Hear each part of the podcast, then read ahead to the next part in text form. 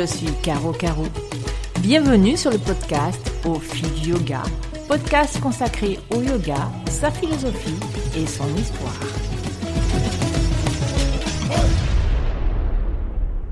Bonjour et bienvenue sur le podcast Au fil du yoga. Aujourd'hui, c'est Caro Caro qui vous parle des bienfaits du yoga. Posez-vous la question. Pourquoi avez-vous commencé le yoga? Les deux principales réponses qui viennent sont j'ai besoin de faire du sport ou j'avais besoin de déstresser. Souvent, c'est sur le conseil d'un ou d'une amie ou d'un médecin que l'on va pousser les portes d'un studio de yoga. Pourquoi? Mais bien parce que bien souvent le yoga souffre encore dans les esprits d'une image un peu négative, la personne qui est tranquille, un peu new age, baba cool, limite sectaire. Combien de fois j'ai entendu Oh, Caro, mais tu vas entrer dans une secte? Non.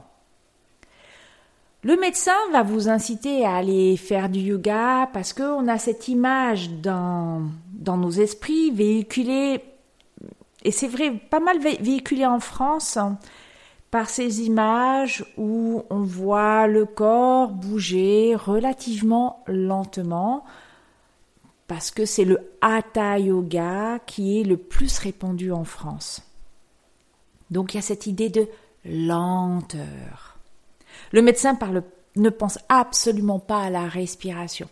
Il pense à la lenteur et il voit les personnes qui sont en posture de la montagne, cette posture où vous êtes debout, les pieds légèrement écartés de la largeur du bassin, vous vous tenez bien droit et vous avez les bras qui retombent de part et d'autre du corps, les paumes de main qui font face à vous. Ou bien la pince Uttanasana, lorsque vous êtes en flexion avant et que vous allez allonger la colonne vertébrale pour toucher le sol. Ce sont des postures d'assouplissement. Et le médecin, quand il pense yoga, il pense à assouplissement. Il pense aussi à déstress. Parce que avec le yoga, il y a la méditation. Et tout le monde dit "Ah, c'est super la méditation pour déstresser." Voilà, ça c'est les images que nous avons, et c'est souvent d'ailleurs les raisons qui nous ont poussés à faire du yoga. Mais entrons un peu plus à l'intérieur de tout cela. Il y a la pratique physique du yoga, les asanas, les postures, avec un rythme plus ou moins lent. Je dirais que la pratique physique, elle va évoluer au cours de votre vie. Personnellement, au cours de ma propre vie, je suis passée du vinyasa au forest yoga. J'ai essayé plein de styles, du yin yoga, du hatha yoga, du raja yoga, du kundalini yoga. Et en fait, les deux genres de yoga que j'ai vraiment le plus apprécié, c'était le vinyasa et le forest yoga. Je mets à part le yoga nidra. Pourquoi ces deux styles? Eh bien, il, est important de considérer certaines conditions extérieures, votre âge, votre forme physique, peut-être même votre poids. Et puis aussi ce qu'on appelle la constitution. Constitution ayurvédique avec les doshas, vata, pitta, kapha. Vata, ça sera plutôt les personnes euh, assez euh, dans le vent. C'est l'air. Pitta, c'est le feu, c'est l'action. Kapha, c'est l'inertie, l'accumulation. Ou bien à travers la médecine chinoise des cinq éléments. Ou bien simplement par rapport à votre propre observation de comment vous êtes. Peut-être êtes-vous une personne très punchy. Et là, vous aurez besoin peut-être d'une forme de yoga, soit, et c'est là où ça devient intéressant, soit très active, comme du vinyasa, soit bien au contraire quelque chose qui vous ancre plus, qui vous permet de vous déposer, de vous reposer. un hatha yoga, du yin yoga. Ou bien alors vous êtes plutôt une personne léthargique qui a besoin de sortir un peu de sa zone de confort, aller un tout petit peu plus loin, un peu se dépasser. À ce moment-là, il sera plutôt recommandé de faire du vinyasa ou un hatha yoga un, un peu dynamique. Tout va dépendre après du professeur en fait. Il y a l'âge aussi qui rentre en ligne de compte, parce que quand vous avez 20 ans, vous avez un corps de 20 ans. Quand vous avez 40 ans, vous avez un corps d'une personne de 40 ans. Quand vous avez 50 ans, vous avez donc le corps d'une personne qui a 50 ans. Et encore un peu plus après. Ce n'est plus, une simplement le fait d'être actif, parce qu'on est très actif à 50 ans, peut-être même plus qu'à 20 ans. Par contre, notre corps, lui, il a 50 ans. Il a donc une accumulation, et notamment dans les articulations, dans la colonne vertébrale. Et ce que vous pouviez faire à 20 ans, peut-être que vous allez avoir beaucoup plus de mal à le faire à 50 ans, hormis si vous pratiquez ce yoga-là depuis le début et que vous n'en avez jamais changé. Par exemple, je suis prof de vinyasa. C'est vraiment le style qui m'a amené vers le yoga parce que plutôt dynamique, transpiration, un bon flot avec de la respiration, mais juste ce qu'il fallait, ce qui me convenait vraiment. J'avais une, une, prof qui avait une intelligence dans la séquence vraiment délicieuse, vraiment cette sensation délicieuse d'être dans le corps, de bouger. Et puis, euh, récemment, hier, j'ai pratiqué une séance de vinyasa en ligne avec un professeur renommé, alors très punchy, très cool, hein je comprends pourquoi il est, il est connu. Mais alors, je peux vous dire qu'aujourd'hui, parce que j'ai suivi ces indications, parce que le but du jeu, c'était de voir comment ça se passait par rapport à ma pratique actuelle, le forest yoga, de voir pourquoi en fait j'avais arrêté le vinyasa Eh bien j'ai compris pourquoi j'ai arrêté le vinyasa. Mon corps ne peut plus faire du vinyasa de la même façon parce que je ne suis pas en capacité de respecter les limites physiques de mon corps. Alors quels sont les bienfaits du yoga? Puisque là je vous dis tout de suite, je vous parle de limites physiques du corps.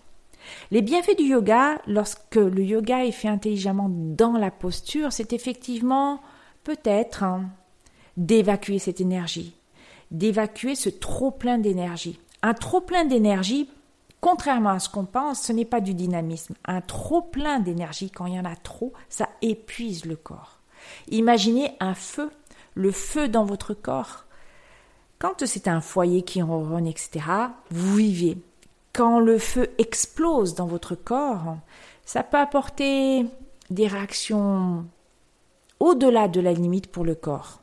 Il faut faire attention justement à ces éruptions d'énergie, de, ce trop plein d'énergie. Le yoga va vous permettre de canaliser progressivement en vous comprenant, en intégrant votre corps, ce trop plein ou inversement, cette absence de dynamisme, cette léthargie profonde qui est dans le corps.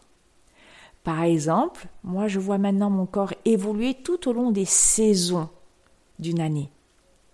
En automne, je commence à faire ma marmotte, à sentir mon corps qui devient un peu plus lourd. J'ai besoin de dormir beaucoup plus, je me cale beaucoup sur euh, la présence de la lumière et mon corps ralentit. J'ai nettement moins envie de faire des postures de yoga, j'ai plus envie de faire du pranayama et de la méditation. Par contre, fin de l'hiver, début du printemps, l'été, alors là c'est l'explosion du dynamisme, mon corps a besoin de bouger. Donc c'est intéressant parce que à travers la posture où vous allez vous exprimer, soit pour sortir quelque chose, soit pour intégrer quelque chose, prendre de la force ou pour en laisser un peu de côté, vous allez apprendre à connaître votre corps. Et ça, à travers la posture, c'est quelque chose de magnifique. Comprendre, sentir l'intégralité de votre, corps. Là, quand je vous parle, je sens mes pieds. Bon, il se trouve que je suis debout, mais je sens mes pieds. Je sens mes mains. Je sens mes jambes. Et vous, quand vous m'écoutez, est-ce que vous sentez l'intégralité de votre corps? Quand je pratique sur mon tapis, c'est pas vrai à tous les coups, mais je sens certaines choses à l'intérieur de mon corps. Je souffre d'une sciatique. Donc c'est un disque euh, entre les vertèbres dans la colonne vertébrale qui, euh, bah, qui s'écoule, qui déborde et qui touche le nerf sciatique. Alors il se trouve que je l'ai à droite et je l'ai à gauche, donc puisque mon disque en fait déborde de tous les côtés. Eh bien, quand euh, ma sciatique, qui était uniquement localisée à gauche, est allée sur la droite, je l'ai senti. J'ai senti le liquide aller à droite. Ça fait une drôle de sensation. Donc, le yoga nous permet de réintégrer le corps physique, de sentir. J'ai souvent des élèves qui me disent euh, Tu es très ancré, moi j'ai du mal. Je dirais que le yoga va vous permettre, et c'est un autre bienfait, de cultiver la patience. Il faut du temps, l'acceptation. Ça peut prendre vraiment beaucoup d'années. Et je pense même que si on fait le bilan régulièrement de sa vie, passée dans, à pratiquer le yoga, qu'il y a certains moments où on arrive à une espèce d'épiphanie, qui est en fait une, étape, et vous vous dites ah oui là je vois que j'ai progressé. Je n'aime je n'aime pas du tout le mot changer. Hein. Je vous le dis tout de suite en yoga je déteste ça parce que pour moi en fait on est toujours comme on est. On a juste enlevé des pelures. Ce n'est pas changé. Le soi, il était déjà là. Il est immuable depuis le départ, depuis que vous êtes né. C'est pour ça que la terminologie changer, je ne l'aime pas. Mon soi, il n'a pas changé. Donc, je vous dirais peut-être évoluer. Euh, mais c'est surtout, c'est plutôt des étapes où on se sent, en fait, on revient complètement vers soi. Et effectivement, bah, si je regarde mes différentes étapes, je dis ah oui, là j'étais déjà pas mal patiente, mais je me trouve encore plus patiente. Parce qu'il y a des choses, eh bien, je suis retournée un peu en arrière, et je suis revenue, et j'ai progressé un peu vers l'avant. Vraiment, j'ai le sentiment d'avoir laissé des choses, d'avoir peut-être réintégré des choses quand j'ai fait le tour, parce qu'en fait, on ne fait pas une révolution, on fait une involution, on revient vers l'intérieur. Et c'est cette façon de se comprendre qui évolue avec la posture. Le yoga permet également effectivement de travailler le corps pour garder une bonne tonicité, une vie au corps physique. Cette vie, ça va être le mouvement, l'amplitude, les articulations, les muscles. Parce que contrairement à l'image de l'assouplissement, pour faire du yoga, il faut s'assouplir et en même temps, il faut se muscler. Si on s'assouplit trop, si on pousse à l'extrême les articulations, je peux vous promettre que vous allez souffrir de cet assouplissement de vos articulations. Pourquoi? Parce que tous les muscles qui sont autour n'auront pas joué leur rôle de muscle. C'est pas parce qu'on fait du yoga qu'on doit ignorer euh, la biomécanique de son corps, la réalité du corps. Un corps a besoin de s'allonger et un corps a besoin de se muscler, de se tonifier. Quand je m'allonge, derrière, je dois chercher à, à ressentir les muscles autour de ce qui a été allongé pour garder la stabilité, justement, cet ancrage. Si je pousse trop loin l'assouplissement, par exemple, si je suis capable de toucher systématiquement euh, ma cuisse avec mon nez, on peut craindre que je n'ai pas en même temps musclé, par exemple, le bas de mon dos, les muscles du dos, les muscles de la cuisse. Et qu'est-ce qui va se passer? Eh bien, quand je vais être plus vieille, je vais marcher, je vais tomber parce que l'articulation va céder et je vais me casser le col du fémur, par exemple ou bien je vais avoir de l'arthrose. Par contre, hein, si je muscle en même temps, si je n'ignore pas que je dois effectivement faire un peu de gymnastique, ce qui est aussi la posture de yoga, si je, si je contracte mes abdos, si je contracte mes muscles dans certaines postures, je protège l'intégrité physique de mon corps tout au long de ma vie. On recherche l'intégrité en yoga une intégrité corporelle, une intégrité psychique, une intégrité morale. C'est un bienfait, mais il faut aussi le respecter. Je pense aussi que le yoga nous amène à vraiment connaître notre corps et à en accepter les limites. Et c'est là peut-être le plus difficile. C'est un bienfait, mais parfois le yoga a un effet pervers. Tout à l'heure, je vous parlais des limites physiques du corps.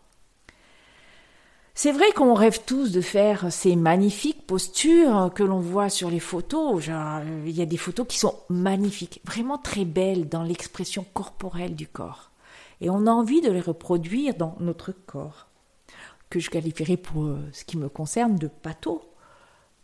J'ai envie de ressembler à ces belles femmes, c'est souvent des femmes, ces belles femmes élancées, minces et tellement fortes, tellement belles. Bon, revenons aussi à la réalité.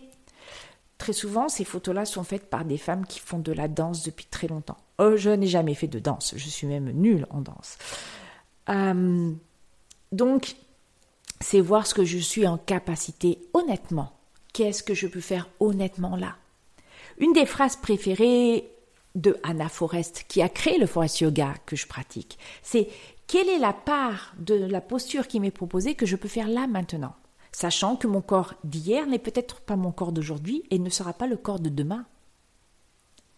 Donc un jour, je peux faire un grand écart et poser délicatement mon abdomen dans le sol, et d'autres jours, pas du tout. Certains jours, je peux mettre un pied derrière la tête, d'autres jours, non. Un jour, je peux faire un beau chien tête en bas, et d'autres jours, ça sera plus compliqué. Ah, j'ai une petite euh, douleur au niveau de l'épaule. Je sens pas très bien mes mains. Mes pieds, ça tire derrière les cuisses. C'est reconnaître.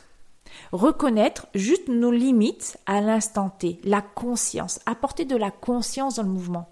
C'est ce qu'on, c'est un moyen. La posture, c'est un moyen pour aborder une des finalités du yoga qui est la conscience et raccrocher cette conscience qui était purement mentale à cette conscience absolue qu'on appelle Brahman. C'est, on va revenir un peu sur les textes du yoga. Atman, c'est votre soi intérieur qui en fait se dilue dans le soi universel, Brahman. C'est ramener cette conscience-là que en fait, on est le tout, on n'est pas un, on est tout. C'est ça le yoga. C'est juste se rendre compte que et faire. Alors dans le faire, certains vont me dire justement il n'y a rien à faire. Euh, certes. En fait, c'est tout est dans la définition du faire. Quand on médite, on fait en fait, puisqu'on médite. Donc la conscience des limites de son corps, comme la conscience de ce que le corps est en capacité de faire là maintenant et ça peut vous ouvrir des perspectives joyeuses. Le yoga comme déstress. Alors, oui, le yoga va dépasser en tant qu'outil pour déstresser, pour se faire du bien, comme on dit, pour ralentir la pression, c'est un outil merveilleux à plusieurs euh, points de vue. D'abord au niveau postural. Le yoga va vous aider à retrouver cette posture de colonne vertébrale érigée vers le haut. Au début, c'est très difficile. Là, prenez juste le temps de vous observer un instant. Vous êtes assis Est-ce que votre doigt, est-ce que votre dos est bien aligné avec le sacrum? Est-ce que la tête est bien alignée avec le reste du dos, notamment l'arrière de la tête, avec le sacrum? Comment sont vos épaules? Relâchez vos épaules. Sentez que les omoplates descendent dans le dos. Observez maintenant l'arrondi de vos épaules. Est-ce que vous êtes légèrement voûté vers l'avant? Pouvez-vous ramener vos épaules vers l'arrière? Sentir l'arrière, le, le sommet de l'arrière du crâne tiré vers le haut? Avez-vous des douleurs dans le cou? Avez-vous des douleurs dans le haut du dos et les épaules? Eh bien, c'est ça que le yoga va vous apprendre. C'est en fait, quand on est stressé, c'est notre cerveau reptilien qui, euh, qui prend le pas. Le cerveau reptilien, c'est le cerveau bah, dont nous avons hérité euh, de nos ancêtres, hein, les hommes préhistoriques, qui est à la base du crâne. C'est celui de la réaction. Face euh, à un danger, pensez au mammouth ou au, au tigre à dents de sabre, qui vient pour vous attaquer. L'homme préhistorique, il faisait quoi? Soit il attaquait, j'attaque, je me lance. Soit il se frisait complètement sur place, il ne bougeait plus, pensant qu'en étant complètement immobile, il allait passer inaperçu. Ou alors, dernière chose, il se carapate, il fuit. Eh bien, le stress, c'est cette action de se friser, de rester complètement immobile. Et puis, progressivement, de ployer le dos sous la charge, la charge physique, la charge émotionnelle. Et en fait, le fait de d'avoir les épaules qui se rabattent vers l'avant, c'est créer un bouclier avec son dos pour se protéger. Protéger quoi? Le cœur. La gorge. On a du mal à parler quand on est stressé. Les choses ont du mal à sortir. En yoga, on vous dira le chakra de la gorge est très important. Moi, je dirais c'est celui du cœur. Les mouvements vont vous apprendre à, à faire retourner vers l'arrière les épaules, à ouvrir la cage thoracique. Certains mouvements sont vraiment indiqués pour cela. Il faut du temps. Il faut simplement se donner du temps pour retrouver cette capacité à ouvrir physiquement les portes du corps. La respiration. Le pranayama va vous aider à gérer aussi le stress. Et au fur et à mesure que vous allez progresser dans la respiration, vous allez voir que vous allez prendre de plus en plus d'espace avec ce qui fait monter le stress, l'émotion. D'abord, une respiration toute simple par le nez. Et pourquoi pas par la bouche Regardez les gens qui sont stressés ont de plus en plus de mal à respirer par le nez. Ils vont respirer par la bouche. Pourquoi? Parce qu'on a la, sensation que si on respire par le nez, on va s'étouffer. Et même vous demanderez à une personne d'inspirer et d'expirer par le nez, vous verrez très souvent que la personne va inspirer par le nez, mais va lever le nez vers le ciel pour étirer le cou, parce que c'est comme si on allait chercher l'air vers le haut. De même, à la fin, souvent les gens expirent par la bouche parce qu'ils ne savent plus expirer par le nez. Sachez, chers auditeurs, que il faut inspirer et expirer par le nez. Pourquoi? L'air est chargé de particules minuscules de pollution qui ne sont pas bonnes pour notre corps. Ce sont les poils du nez qui jouent le rôle de filtre. Dans la bouche, il n'y a rien. Le nez réchauffe l'air. Alors en été, ça va, mais en hiver, quand il fait très très froid, envoyer de l'air très froid dans le corps, ce n'est pas bon parce que le corps agit pour tenir une certaine température intérieure. Si on envoie un coup de froid alors qu'il fait froid déjà à l'extérieur, on risque de tomber malade. Et puis, contrairement à l'idée reçue, c'est pas parce qu'on essaye d'avaler goulûment de l'air qu'on va en absorber plus que par le nez. C'est bien le contraire qui se passe. La deuxième chose, ça va être d'essayer d'allonger progressivement l'inspiration et l'expiration. Et puis au fur et à mesure qu'on va devenir euh, plus habile dans ce type de respiration, alors à ce moment-là, on peut évoluer vers d'autres respirations qui, elles, vont avoir un effet un peu plus thérapeutique parce qu'il va y avoir des effets sur le corps, soit parce que vous inspirez uniquement par une seule narine. Très souvent, on dit qu'il faut inspirer par la narine gauche pour calmer tout le corps. Vous pouvez pendant 7 minutes boucher la narine droite, inspirer, expirer par la gauche. Vous verrez votre système nerveux parasympathique devenir de plus en plus calme. Si vous pouvez vous stimuler euh, de façon énergique, hein, énergétique, en inspirant, en expirant uniquement par la narine droite. Où là, on va activer un tout petit peu plus le système nerveux à la hausse. Donc quand on est stressé, plutôt tout faire baisser puisqu'on a le cœur qui commence à battre vite, etc. La respiration complète, la respiration profonde, qu'est-ce qu'elle fait? On a ce magnifique muscle, le diaphragme. À l'inspiration, il va descendre vers le bas. À l'expiration, il va remonter. Ce mouvement de va-et-vient dans tout le corps. Qu'est-ce qu'il fait? Il masse. Il masse le cœur. Il masse les intestins. Voyez la connexion cerveau, cœur, intestin Ça calme.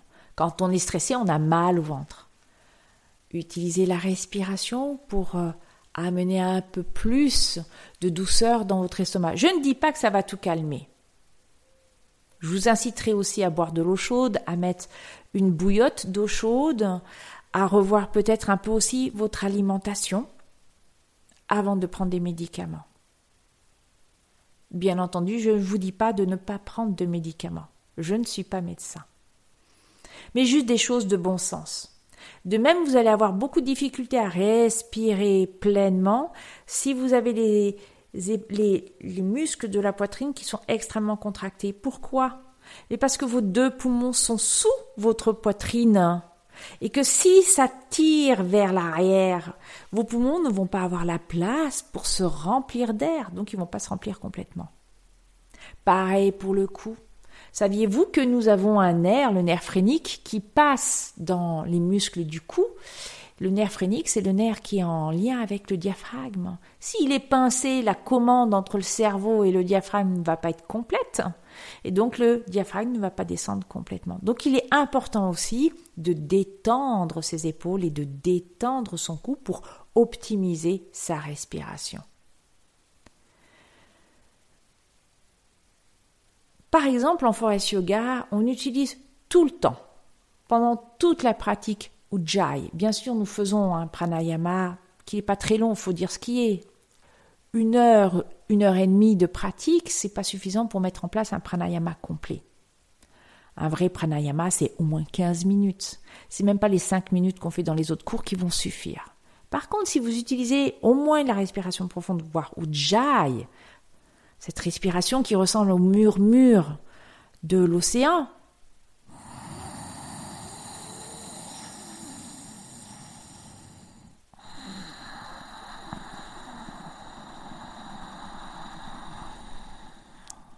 La contraction de la glotte, cette respiration va vous permettre de détendre tous vos muscles et d'être présent aussi. Le pranayama, ça ancre, ça permet la présence de la personne. Et pareil, il faut du temps. Et puis, et puis vous allez progressivement aussi vous détendre parce que il y a peut-être la relation avec euh, le professeur, il y a peut-être la relation avec les gens qui viennent au cours. Même si parfois, j'avoue, c'est compliqué, les gens arrivent, posent leurs affaires, vont se mettre sur leur tapis, se parlent pas, font des petits mouvements à droite à gauche pour s'étirer, et puis vite après le coup on repart. Mais vous pouvez faire des rencontres sur le long terme, c'est ce qui m'est arrivé. Et ça devient ça devient très agréable. Et vous évoluez au fur et à mesure aussi, je dirais, alors non plus simplement dans le cadre de du simple cours, mais aussi par vos lectures de textes du yoga, par l'écoute réflexive, comme par exemple ici avec le podcast, ou bien avec euh, mon blog, euh, le blog yoga de Caro Caro,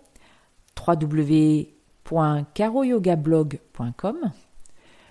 Je me fais un peu de pub au passage. Ou même sur des, euh, par exemple sur Instagram, vous avez des, des gens qui écrivent des choses très intéressantes des livres. Alors je vous dirais que les livres sur le développement personnel sont intéressants jusqu'à un certain point. Parce que le problème du livre de développement personnel est aussi très punitif, très à la fois très déculpabilisant et très culpabilisant.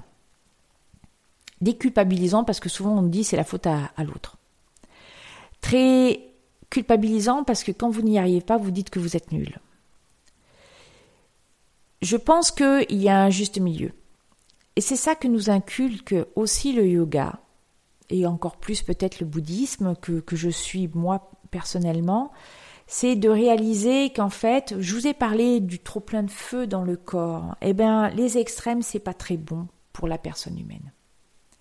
Mais en tout cas, avec le yoga, vous allez évoluer sur ce chemin de la compréhension de qui vous êtes, de ce que vous êtes réellement. Ça prend du temps là aussi, ça ne vient pas comme ça.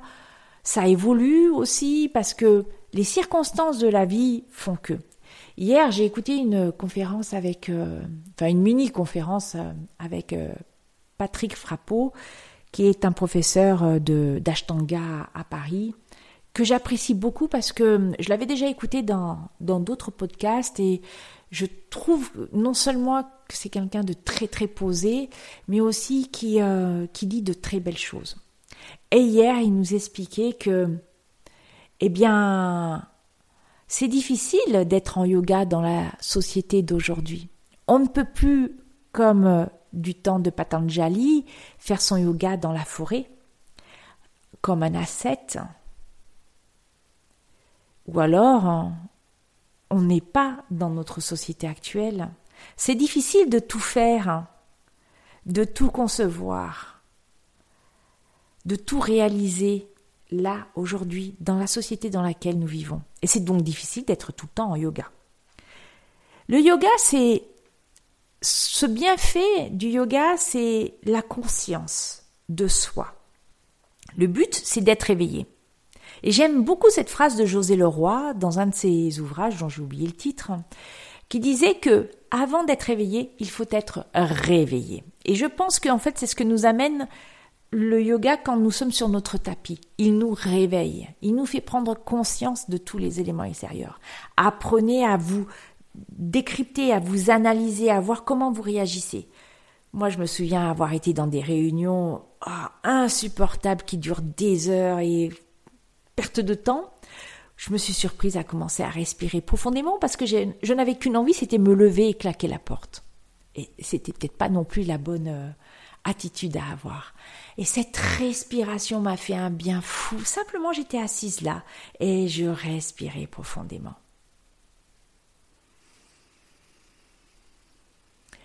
La méditation. La méditation, c'est ce moyen merveilleux où ben, vous n'avez pas envie de monter sur votre tapis de yoga. Vous n'avez pas envie de bouger physiquement. Et puis, je pense que c'est aussi le moment vraiment nécessaire qu'on oublie assez systématiquement quand vous faites Shavasana à la fin d'une pratique de yoga. Shavasana, ça dure jamais longtemps. Moi-même, hein, je, donne actuellement des cours qui durent une heure. C'est très frustrant de faire même pas trois minutes de Shavasana.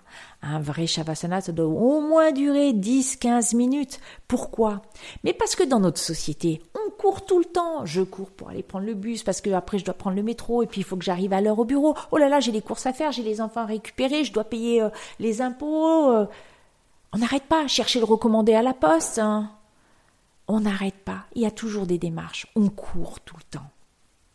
Shavasana, c'est fait pour vous poser, vous déposer. Vous déposez votre corps, vous déposez votre mental définitivement dans le sol. Shavasana, ça veut dire le cadavre en sanskrit. Normalement, le cadavre, il bouge plus, il ne pense même plus. Eh bien, c'est de cela dont il s'agit. Arrêtez de penser, arrêtez de cogiter, arrêtez de bouger. Observez-vous quand vous faites Shavasana, c'est dur de rester immobile parfois, hein, parce que déjà vous êtes projeté dans le juste après. Oh, j'ai ça à faire. Vous n'êtes plus là. En fait, le yoga, c'est cet art merveilleux aussi de se reposer. Vraiment. De reconnaître qu'on est fatigué. C'est pour ça que ce que j'apprécie quand même, je dis quand même parce que j'ai des choses à redire sur certains styles de yoga, mais de pouvoir utiliser cette palette hein, pour écouter l'humeur de son corps et dire ah oui là j'ai vraiment besoin de me poser. Et quand bien même vous n'êtes pas obligé de faire une pratique physique vous pouvez simplement vous accorder un moment allongé ou assise. La méditation est merveilleuse pour ça.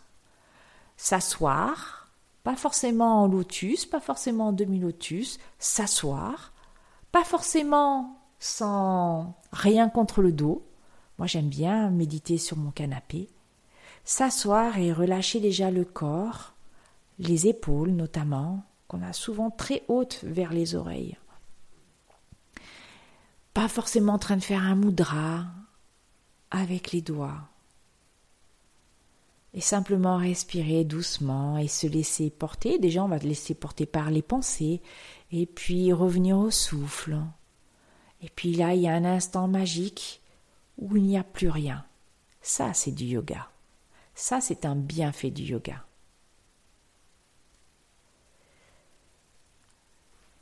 Ce que faut bien comprendre à travers euh, ce podcast sur les bienfaits du yoga. C'est peut-être que le bienfait ultime, la chose à se dire, c'est, j'adore cette phrase de Fabrice Midal, foutez-vous la paix. Foutez-vous la paix, ben, c'est parce que c'est par rapport à ce qu'on vit dans notre société. Arrêtez de vous mettre des pressions. Quand je vois certains de mes élèves essayer de faire des postures euh, qui ne sont pas faites pour leur corps, quand je vois la difficulté qu'ils ont à prendre la brique que je leur propose pour essayer quelque chose de nouveau, pour sentir ce qui se passe dans le corps, il y a trop de contraintes encore. Or, le yoga, c'est aller au-delà de la contrainte, faire disparaître la contrainte. Comme n'imaginez pas que euh, la méditation, c'est la cessation absolue de tout ce qui passe dans le mental. Votre mental, si, les pensées ne passent plus, c'est que votre mental, il est mort, donc c'est que vous êtes mort. Ce qu'on recherche dans le bienfait du yoga, au-delà, de, la, philosophie, c'est à, à, se restaurer, à revenir à cet état initial, se restaurer comme euh, euh, le backup pour un ordinateur, hein, revenir à l'état initial. En fait, c'est ça qu'on cherche. Quand on était bébé, joyeux, on on n'avait qu'un seul truc, c'était il fallait qu'on nous nourrisse et qu'on nous aime. C'est les deux seules choses dont un bébé a besoin, de l'amour et de la nourriture. Eh bien, en fait, c'est cela, le yoga. Et vous allez voir que petit à petit, vous allez arriver à vous détacher. On se détache par la respiration, on se détache par le mouvement, mais surtout on se détache avec le temps. On apprend à se détacher peut-être euh, de certains biens matériels inutiles, parce que en même temps qu'on fait du yoga, on intègre aussi tout ce qui est l'éthique du yoga. La non-violence, Ahimsa, ça c'est le plus connu. Satya, la vérité, l'honnêteté avec Asteya. Le contentement, Santosha. Tapas, la discipline. Là, je vous renvoie à tous les podcasts que j'ai faits sur tous les yamas et les niyamas du yoga, l'éthique du yoga. Et progressivement, eh bien, vous allez ressentir tous ces bienfaits. Vous allez effectivement vous sentir ancré, sûr de vous. Ah, des fois non, parce qu'on est des humains aussi. On n'est pas des yogis. Euh, je ne suis pas un être éveillé au sens euh, du yoga, mais je me sens plus forte et plus résolue. Et puis progressivement, vous allez avoir un peu plus de clarté mentale aussi, moins de confusion dans la tête, vous allez parler un peu moins vite, un peu moins de vous, vous allez un peu moins vous plaindre. Vous allez parler un peu de vous, mais vous allez un peu moins vous plaindre, vous allez plus être à l'écoute. Vous allez avoir le cœur qui s'ouvre un peu plus. Vous allez éprouver plus de compassion pour les gens. Vraiment plus de compassion. Pas de simplement de l'empathie. Ah, je me mets à la place d'eux. Oui, je comprends. Si j'avais la même chose, je ferais. Non, pas ça. La compassion, c'est il n'y a pas de retour. Vous regardez l'autre avec compassion et vous l'aidez pour ce qu'il est, pas parce que vous ressentez la même chose que lui. La compassion, c'est un peu au-dessus de l'empathie. C'est plus difficile. Mais voilà, vous allez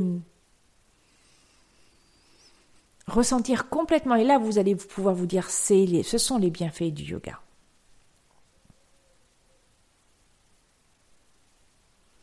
Et vous allez pouvoir rêver plus grand, encore plus grand, mais sans attente. Un rêve, c'est beau, c'est doux. C'est pas grave s'il se réalise pas mais juste parce que ça ouvre des perspectives. Et tout d'un coup, ce détachement, cette clarté aussi, ça vous permet de voir les choses en vrai, sans être pour autant complètement atteint. Ça vous permet de mettre de la distance et de voir ce qui est inutile de l'inutile. Voilà, c'est ça les bienfaits du yoga. Je vous remercie infiniment de m'avoir écouté.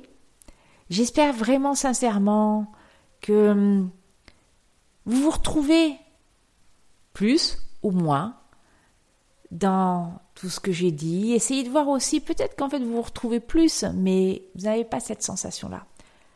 Soyez doux avec vous. Parce que souvent, on se bloque par rapport à un mot.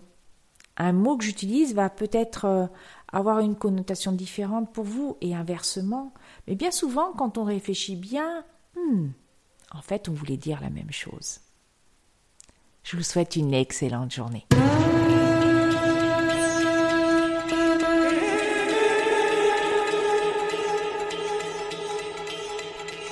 Vous avez aimé? Alors n'hésitez pas à nous le dire en nous écrivant à l'adresse suivante au fil du yoga gmail.com.